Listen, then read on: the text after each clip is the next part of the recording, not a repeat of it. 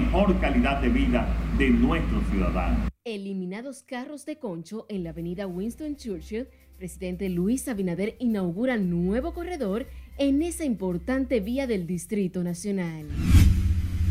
Me solo, mami. Consternación en Alma Rosa Segunda luego de que un sargento asesinara a su esposa, hiriera a su suegra y luego se quitara la vida. Remesas continúan alcanzando cifras récord según informe del Banco Central. Hay que vacunar a los niños de esa edad. Y a partir de este lunes, Salud Pública y Educación inician vacunación en niños entre 5 y 11 años.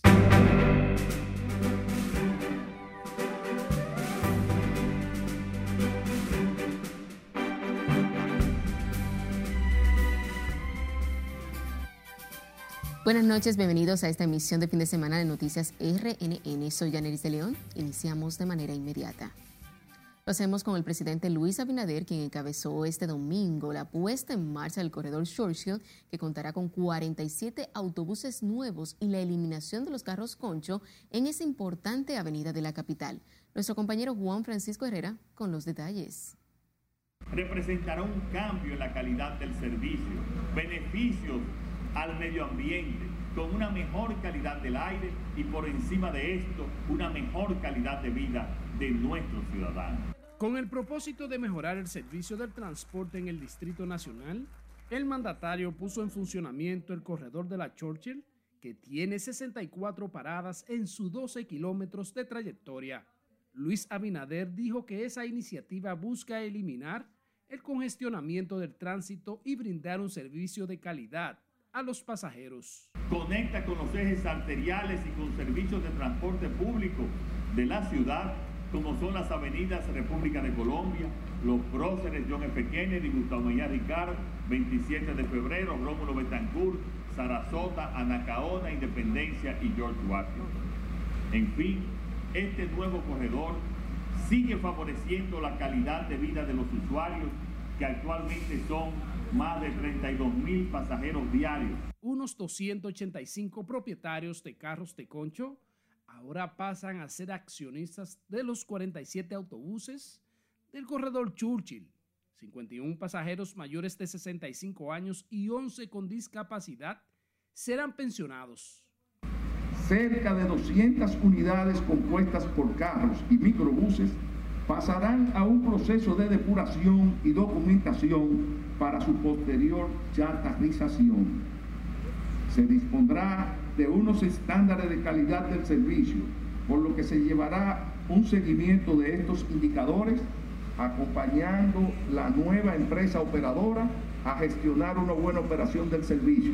Este corredor forma parte de la implementación del Plan de Movilidad Urbana Sostenible el cambio es una realidad, porque en este corredor, conductores de carros de concho que operaban en condiciones muy limitadas, ahora miran a un estilo laboral organizado, con un horario definido y con nuevas competencias, producto de la capacitación que recibieron en ambientes docentes de nuestra Escuela de Educación Vial. Por esta ruta se mueven más de 50 mil vehículos diarios, por eso las rutas deben transformar sus unidades para brindar el servicio de calidad. Que esta tecnología tan profunda, usted no va a tener que pagar dinero efectivo. Va a ser una tarjeta inteligente y también con su tarjeta de crédito. Usted va a poder accesar El presidente que estuvo acompañado de la primera dama Raquel Arbaje la alcaldesa Carolina Mejía y el administrador del Ban Reserva Samuel Pereira en la inauguración del corredor de la Churchill. Se trasladó a Sabana Perdida, donde supervisó los trabajos del Hospital Nelson Astacio y también encabezó la entrega de títulos en el polideportivo del mismo sector. Juan Francisco Herrera, RNN. Y con un día de transporte gratis, la Oficina Metropolitana de Servicios de Autobuses ONSA inicia formalmente las operaciones de su corredor Avenida Brand Lincoln este lunes 14 de febrero. El corredor contará con unos 35 autobuses en capacidad de operar que recogerán a los usuarios en las 46 paradas habilitadas. En esta ruta, al igual que todas, el pasaje es de 15 pesos y su cobro es en efectivo, pero a partir del martes primero de marzo solo funcionará con pago electrónico. Los autobuses saldrán de la circunvalación de los ríos hacia la República de Colombia, pasarán por el Jardín Botánico, los próceres y bajarán a la avenida Lincoln hasta la avenida Correy Citrón, donde tomarán la Churchill en dirección hacia el Centro de los Héroes en la feria, de donde retornarán. Residentes en el municipio de Los Alcarrizos expresaron satisfacción por la extensión de la línea 2 del metro de Santo Domingo, ya que este transporte llegará más rápido a su trabajo y se reducirán significativamente los tapones en esa comunidad y zonas aledañas. Juan Francisco Herrera con los detalles. Si hay metro, mucho mejor. Brigadas de las empresas contratadas por el Estado para la construcción de la extensión de la línea 2 del metro trabajan aceleradamente con la obra lo que valoran los residentes de los Alcarrizos. Aseguran que la nueva vía de transporte traerá solución a un problema de años en ese municipio. Positivo, claro que sí. Es una obra bien para nosotros, de parte del gobierno. Lo aplaudimos con todo el corazón. Otros afirman que se ahorrarán tiempo y dinero cuando el metro vaya del 9 de la autopista Duarte hasta los Alcarrizos que va a ayudar bastante, porque cuando uno coge un carro, uno dura dos horas y tres horas y una guagua para llegar a la Duarte. Uno se monta por lo menos a las 2 de la, de la tarde y llega a la Duarte a las 5 de la tarde, pero esos choferes así al paso. Yo pago cuatro carros diarios, dos en la mañana y dos en la tarde. Dime, es justo. Y pagando poco dinero, un ejemplo, si estamos en el metro pagamos menos dinero aunque los choferes de las rutas de carros y guaguas temen ser desplazados del sector transporte cuando en dos años entre en ejecución el metro. Vamos a ver si nos favorece porque hay bobos y de tanto esto y hay que comenzar de nuevo. Sí. A vamos a, van a poner la parada. Es un lío como quiera porque la gente vive aquí de eso, de rejuego. La aplicación de la línea 2 del metro de Santo Domingo contará con cinco estaciones.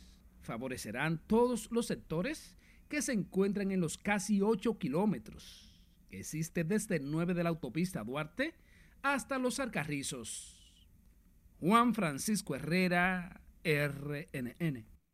Tres nuevas mesas temáticas de las coordinadas por el Consejo Económico y Social que lleva la coordinación del proceso de concertación por las reformas que impulsa el Poder Ejecutivo iniciarán a partir de este lunes las discusiones en torno a la política exterior, seguridad ciudadana y salud. El presidente del CES, Toribio, Rafael Toribio, en su rol de coordinador general del proceso, explicó que con la habilitación de esas nuevas mesas sumarán 10 los espacios de concertación. La agenda iniciará este 14 de febrero con la mesa temática sobre la política exterior y migración. Continuará el miércoles con las discusiones sobre seguridad ciudadana y reforma policial y el último de esta semana será el de la mesa de salud.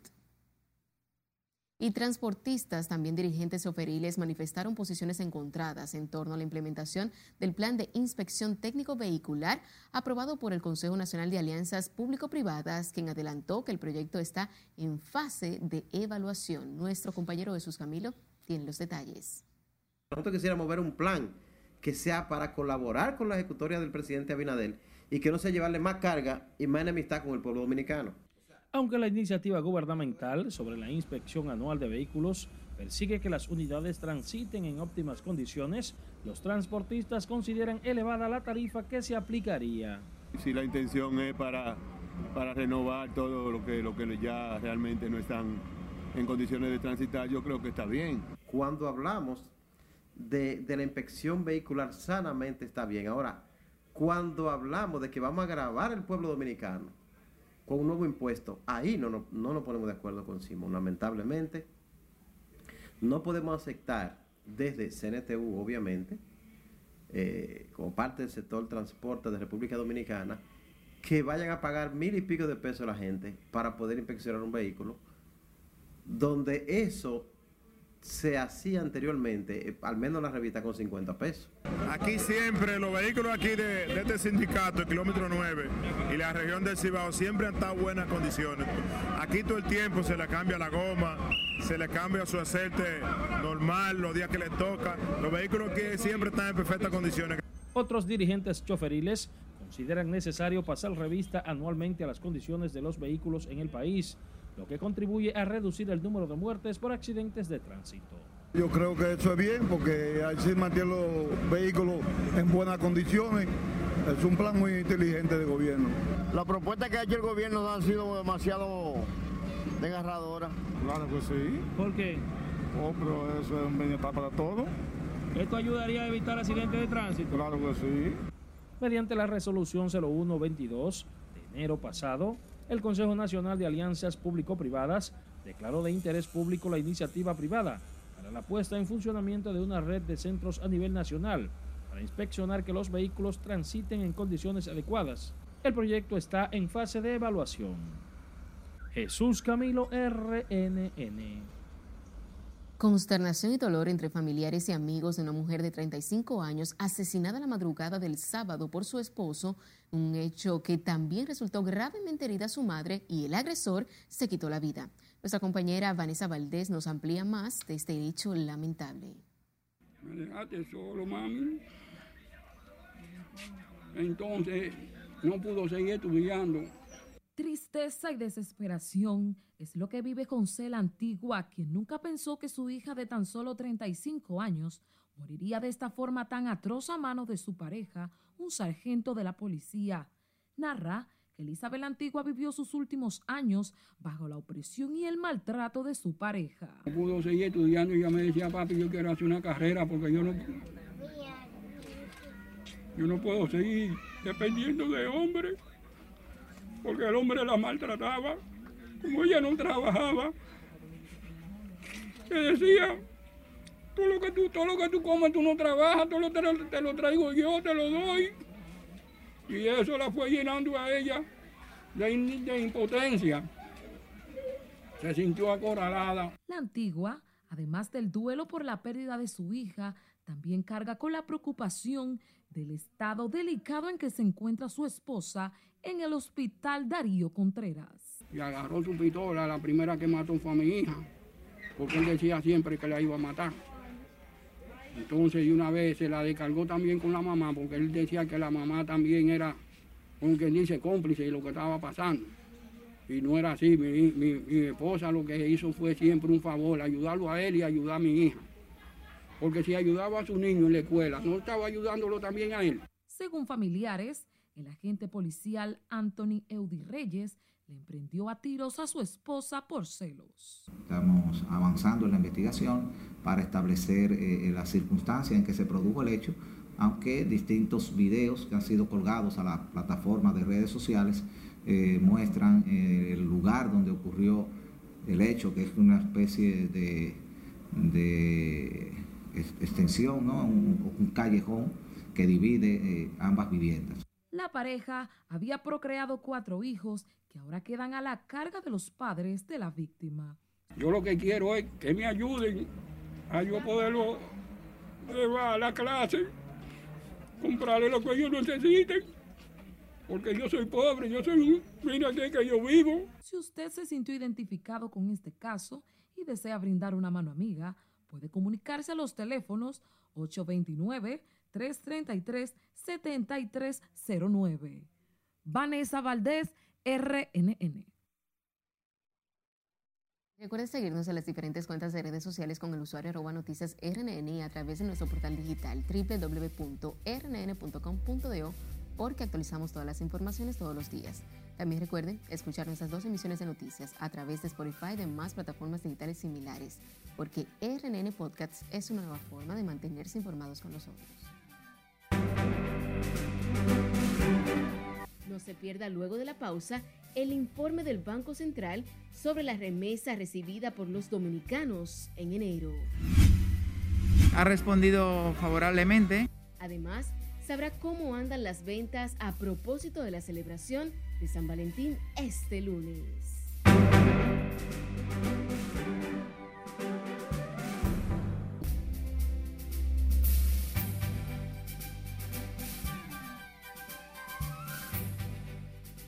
Iniciamos este bloque informativo con Estados Unidos, quien insiste en sus advertencias a Rusia en caso de invasión a Ucrania, mientras que las protestas contra medidas dispuestas para combatir el coronavirus se extiende a Europa y a Nueva Zelanda. Más en el resumen de las internacionales de noticias RNN.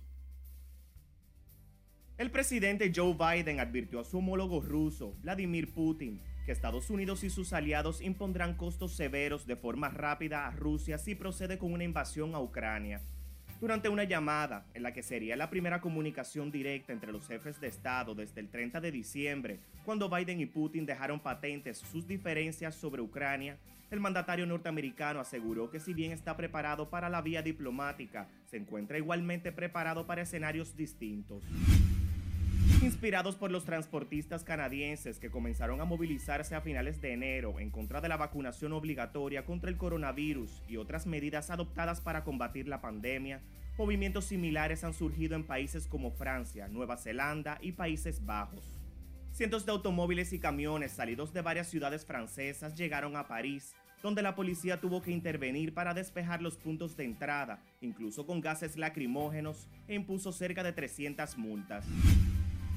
El presidente de Venezuela, Nicolás Maduro, afirmó que hay una izquierda cobarde que tiene envidia del ejemplo que supone el fallecido mandatario Hugo Chávez y de la revolución socialista. Sin embargo, no mencionó a ningún político a quien incluye en ese grupo. A su juicio, Chávez se convirtió en un mito mundial en la lucha por la justicia, por el socialismo y por los pueblos, razón por la que fue tan atacado en vida.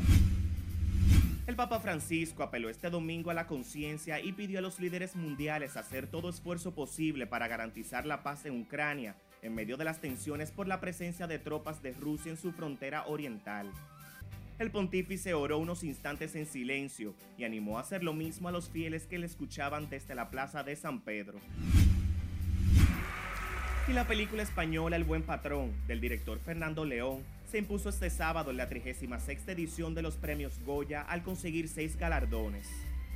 La cinta obtuvo 20 nominaciones, de las cuales se llevó el premio a Mejor Película, Mejor Dirección, Mejor Guión Original, Mejor Música, Mejor Montaje y Mejor Actor Protagonista. En las internacionales, Emanuel de los Santos, RNN. Y retomando con las informaciones nacionales, el Banco Central informó este domingo que en el mes de enero del año 2022 las remesas recibidas lograron una cifra de 759.3 millones de dólares, superando las que entraron al país en enero del año 2020 y 2019 previo a la pandemia. Mara Ramírez con más detalles. De mayor crecimiento de América Latina. Los datos del Banco Central destacan que este monto supera en 172 millones y 222 millones de dólares las remesas recibidas respectivamente en enero del 2020 y 2019 previo a la pandemia. La entidad señala que no obstante estos valores representan un ligero descenso interanual de 4.2% respecto a enero del 2021, periodo que estuvo caracterizado por importantes estímulos fiscales puntuales que buscaban combatir los efectos económicos del COVID-19. El ente emisor explica que las condiciones del mercado laboral de los Estados Unidos es uno de los principales factores que sigue incidiendo sobre el comportamiento de las remesas, ya que desde ese país proviene el 83.1% del flujo del dinero de enero. La entidad destaca también la recepción de remesas desde otros países como España, que alberga la mayor parte de la diáspora dominicana en Europa, así como de Italia y Haití. El resto de las recepciones de remesas se divide entre países como Suiza, Canadá y Panamá, entre otros. Respecto a la distribución de las remesas recibidas por provincias, el Distrito Nacional obtuvo la mayor porción, un 34.2%, seguido de Santiago y Santo Domingo. Los hombres son los que más reciben remesas. Margaret Ramírez, RNN. Y sepa que el ex gobernador del Banco Central, Guillermo Carán, manifestó que la economía dominicana seguirá su ritmo de crecimiento debido al buen manejo que han dado las autoridades monetarias a la política económica post-pandemia. Juan Francisco Herrera nos trae más detalles. Creo que eh, a pesar de todo, la economía dominicana en 55 años de democracia que tenemos ha crecido con seis presidentes. Para el economista Guillermo Carán, el crecimiento económico no se detendrá en el país, pese a las actuales condiciones provocadas por la pandemia asegura que República Dominicana ha sabido mantener la estabilidad por las acciones que ejecutan desde el gobierno. Eso significa que las fuerzas económicas dominicanas tienen empuje suficiente para mantener acelerada el crecimiento económico dominicano. Pero también favorece una reforma fiscal integral que tome cuenta el gasto y los tributos. Porque la gente le teme al tributo, pero no se puede, eh, no se puede perder de vista que hay componentes del tributo que, desaniman la producción. Yo creo que estamos teniendo un sistema tributario complicado, con altas tasas, que hace injusta la sincerización y aumenta, empuja a los emprendedores a la informalidad. Guillermo Carán dijo que existe la madurez de las autoridades dominicanas para garantizar que la economía siga su repunte, pese a las situaciones adversas que se puedan presentar. Juan Francisco Herrera, RNN. Y seguimos hablando de economía porque comerciantes del mercado de la feria ganadera garantizaron el abastecimiento de los productos de la canasta básica, según dicen, gracias a las políticas agropecuarias implementadas por el gobierno para evitar escasez. Dicen que hasta el momento los precios de los productos se mantienen estables. O sea, de pollo es que comenzaron a controlarlo. Después de las otras carnes hay. El cerdo eh, sí subió de precio, pero tenemos el cerdo importado, o sea, tenemos el rejuego de manejarlo y mantener el cliente con el cerdo importado. Los productos locales, la mayoría han estado estables, como el arroz, las habichuelas y esos productos. No, la carne está normal, no hay escasez. Lo único que está escaso es el rabo. Y eso es por la oferta-demanda. Una vaca trae un solo rabo, pero después todo aparece. Al contrario, no se está vendiendo. Se recuerda que el pasado martes el presidente Luis Abinader, a través del Ministerio de Agricultura, destinó recursos económicos y tecnológicos para incrementar la producción agrícola nacional. En tanto que los centros comerciales de la Avenida Duarte aumentaron las ventas ligeramente por motivo del Día del Amor y la Amistad que se celebrará este lunes 14 de febrero. Los propietarios de negocios esperan aumenten las ventas este lunes, aunque algunos entrevistados aseguran que la gente siempre obsequia en esta fecha de San Valentín. Y la gente, la verdad que ha respondido favorablemente, eh, comprando todo tipo de artículos para sus enamorados. Pues es una fecha que le gusta eh, al dominicano celebrar. No, yo creo que se ha mantenido porque yo veo a la gente comprando en la tienda y, circulando mucha gente. Parece que se sigue la tradición todavía. Es importante sacar tiempo, por lo menos para compartir. Sí. Es importante. Es importante. Es mejor que, es mejor que un regalo. Sí. Sí. Hay que mantener la amistad. Sí. Y con la pareja. Eso es mejor que un regalo. Sí. Y a la pareja también, hay que hacerle su regalito. Sí, si se puede. Si no, también que dedique tiempo y amor. Desde este domingo, muchos acudieron a los centros comerciales de la Avenida Duarte para comprar y hacer obsequios a sus seres queridos a propósito del Día del Amor y de la Amistad. Los comercios han puesto ofertas atractivas para que los clientes compren en San Valentín. El Ministerio de Salud Pública notificó este domingo cuatro nuevos decesos por COVID-19, elevando a 4.347 los fallecidos por la enfermedad desde que inició la pandemia, con una letalidad de 0.76%. El informe reporta 422 casos nuevos positivos de las 9.993 muestras procesadas en las últimas 24 horas, en tanto los casos activos alcanzaron los 3.347. Salud Pública informó que la positividad diaria se sitúa a 5.70% y la de las últimas cuatro semanas es de 12.53%. Y sepa que a partir de este lunes el gobierno iniciará en las escuelas públicas y privadas la jornada de vacunación voluntaria a menores de 5 a 11 años en la que se pretende la inoculación de más de un millón de estudiantes previo a la autorización de los padres. Y como nos cuenta Margaret Ramírez, mientras persiste la duda e incertidumbre entre tutores, el Colegio Médico Dominicano asegura la vacunación es la única garantía de protegerlos. Sí, hay que hacerlo, hay que hacerlo, pero todavía como que no, no me siento con ese deseo de hacerlo. La jornada de vacunación iniciará en todos los centros educativos de las 18 direcciones regionales y 122 distritos educativos del Ministerio de Educación en coordinación con el Gabinete de Salud y el Ministerio de Salud Pública. Entre padres persiste la duda e incertidumbre de llevar a sus niños entre 5 y 11 años a ser inoculados. Bueno, yo soy una que estoy media indecisa. Tengo una de 10 años que está en la escuela y de que van a empezar a vacunar. Y dice, mamá, no me vacune, mamá. Tengo una de 12 que sí la vacuné, pero esa de 10 años no quiere vacunarse. No entiendo, no sé. Si los doctores dicen que, que hay que vacunar a los niños de esa edad, es por su bien. Yo entiendo que los padres debemos tener conciencia y hacer lo que dicen los médicos. Que mire la edad que yo tengo, 68 años, pero ya yo tengo mis tres vacunas. La meta de inmunización es de 1.236.645 niños de escuelas públicas y privadas en los primeros seis meses previa autorización de los padres. El Colegio Médico insiste en el llamado a los padres y tutores a confiar en el proceso. Aseguran los menores continúan siendo los más vulnerables. Que hay otra nueva variante de coronavirus todavía más peligrosa. Entonces, ¿qué le dice a usted que esas nuevas variantes no van a afectar a los niños?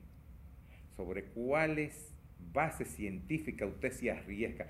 Porque ni aún los grandes tanques de pensamiento científicos mundiales se atreven a decir nada definitivo sobre el coronavirus. El Ministerio de Educación y el Gabinete de Salud ratificaron que los escolares entre 5 y 11 años cuyos padres rehúsen vacunarlos serán admitidos en los centros educativos, ya que la vacunación de estos está sujeta al consentimiento de sus padres o tutores.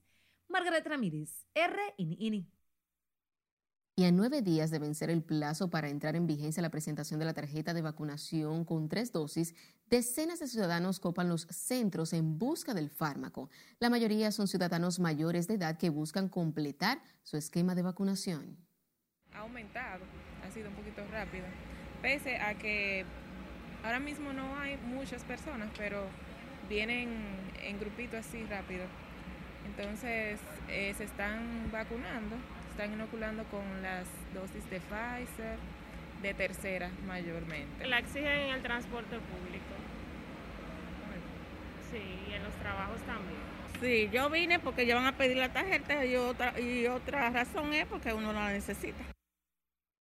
A partir del 21 de febrero, las autoridades exigirán la tarjeta de vacunación para poder acceder a lugares públicos y privados. En casos excepcionales, Salud Pública otorgará un permiso especial a personas que no puedan recibir la inoculación por razones médicas, como es el caso de las embarazadas de menos de 16 semanas de gestación.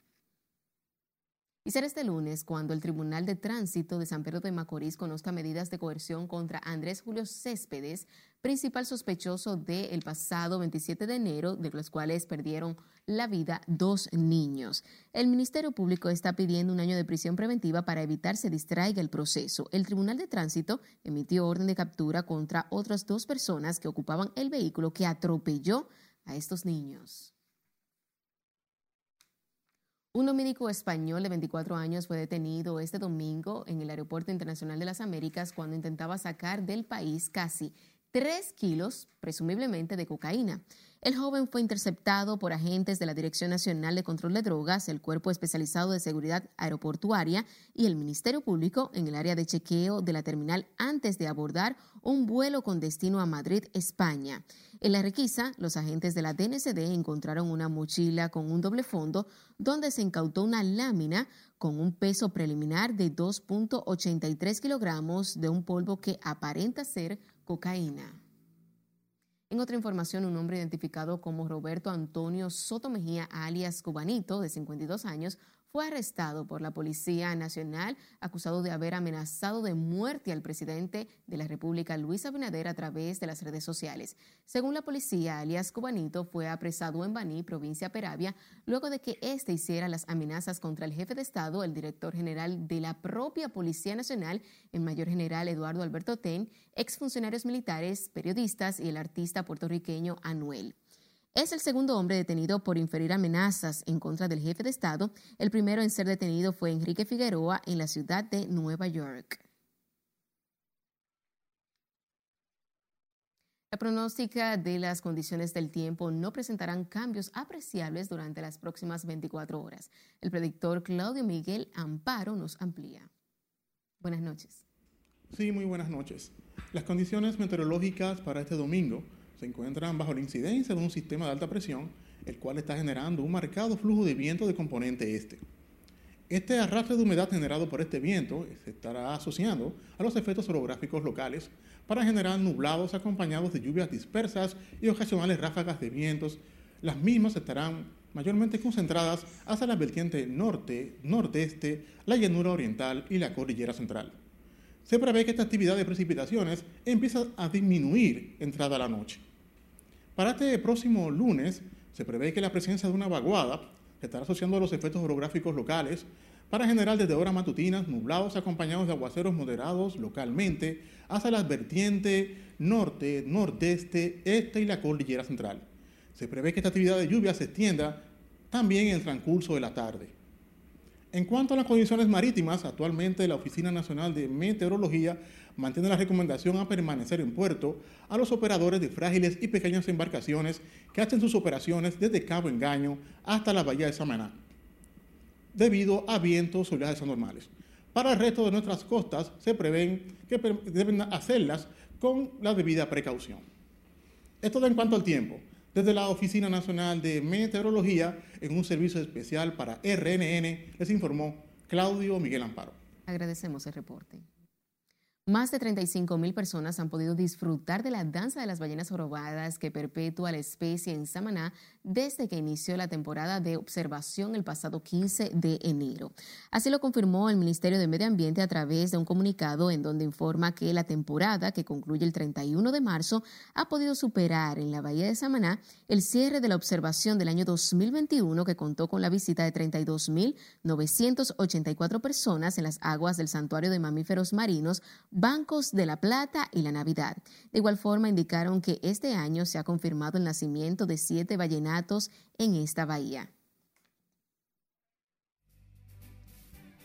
Y con esta información finalizamos esta emisión de fin de semana de Noticias RNN. Feliz resto de la noche.